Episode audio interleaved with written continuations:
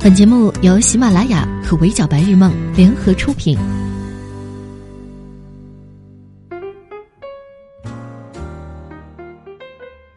Hello，各位小耳朵们，你们好，欢迎收听本期的 Madam 神看娱乐圈，我是 Madam 莫咪。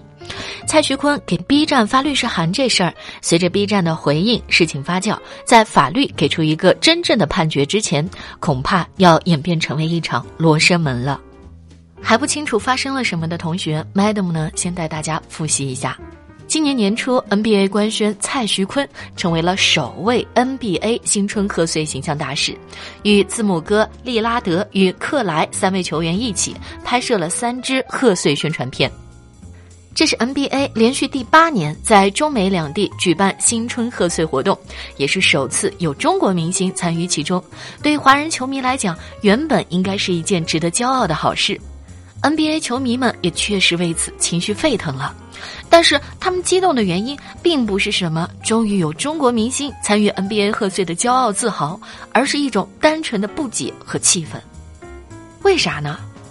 在热爱体育的直男眼里，蔡徐坤身上贴的标签是男团、选秀、流量明星，跟 NBA、篮球、体育之类的关键词相去甚远。国民度也与粉丝号召力不成正比，很多年纪大一些的球迷可能压根儿不知道蔡徐坤是谁。凭什么是蔡徐坤呢？这个疑问盘旋在无数球迷的心里，在被蔡徐坤在《偶像练习生》里的运球片段一刺激，变成彻底的意难平。这支视频放在偶练期间播出，其实并不招黑，反而是相当吸粉了。因为融合了舞蹈、rap、体育等元素，能够直接的展现蔡徐坤的多才多艺，为他争取到更多的 pick。同样一个视频，从男团视角来看是多才多艺的，可是球迷看来就是蔡徐坤打篮球的水平实在是不行啊，他还不够格去做 NBA 的形象大使。用他们自己的话来说，就是当他们黑鹿晗演技的时候，我没有跟风，因为我不会演戏；当他们黑吴亦凡说唱的时候。我保持沉默，因为我不会说唱。当他们黑蔡徐坤打篮球的时候，我要站起来了，因为我真的会打篮球。在这种心态的加持下，网络上涌现出了很多蔡徐坤篮球文化的衍生品，比如恶搞的流行语和表情包，用“你打球像蔡徐坤”来骂人，形容对方水平不行还爱装逼。比如微信出现的翻译 bug，You play basketball like 蔡徐坤，你篮球打得真好。You are so 蔡徐坤等于你是个傻蛋。比如 B 站以蔡徐坤打篮球视频为原型，众多 UP 主制的恶搞和鬼畜视频，内容包括表情包、换脸、P 图、动画模仿等等。这次被刷上热搜的就是蔡徐坤给 B 站发律师函，工作室转发的律师函当中提到，B 站存在大量对蔡徐坤表演片段进行恶意剪辑、诽谤的视频。要求网站立即删除对蔡徐坤造成的不良影响的内容，否则将依法追究侵权者的法律责任。粉丝也都在声援，强调这份律师函不是发给 B 站，而是针对 B 站上各种辱骂、血腥、暴力、色情的恶意剪辑视频，已经脱离了开玩笑玩梗的范围，严重侵害了艺人的权利。没过多久，B 站就做出了回应，但似乎并没有道歉或者是心虚的意思，不论用词还是态度，都颇有一些耐人寻味。先是一句律师函经热心网友转发已收悉，暗示并没有收到律师函，是看到热搜和网友艾特才知道蔡徐坤可能要告我们的。再是一句，一直重视保护公民权利，相信法律自有公断。推荐阅读里的链接是人民网对公众人物名誉权的讨论，其中提到，公众人物在自己的角色利益当中已经得到了知足的报偿。并且他们的地位和权利使之具有比一般公民更强的抗名誉侵害的能力，更何况公众人物不同于普通公民之处就在于他从来就不是一种强制性义务，如果不愿意，没有人能够强迫谁成为公众人物。双方态度都非常的明确，粉丝和工作室认为 B 站上对蔡徐坤的恶搞视频泛滥，严重侵害了艺人的权利，是 B 站监管不力的锅。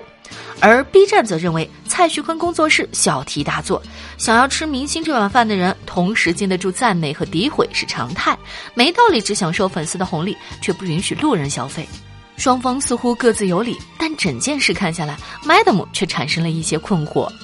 首先，恶搞视频太过分的话，艺人可不可以维权呢？答案是，当然是可以。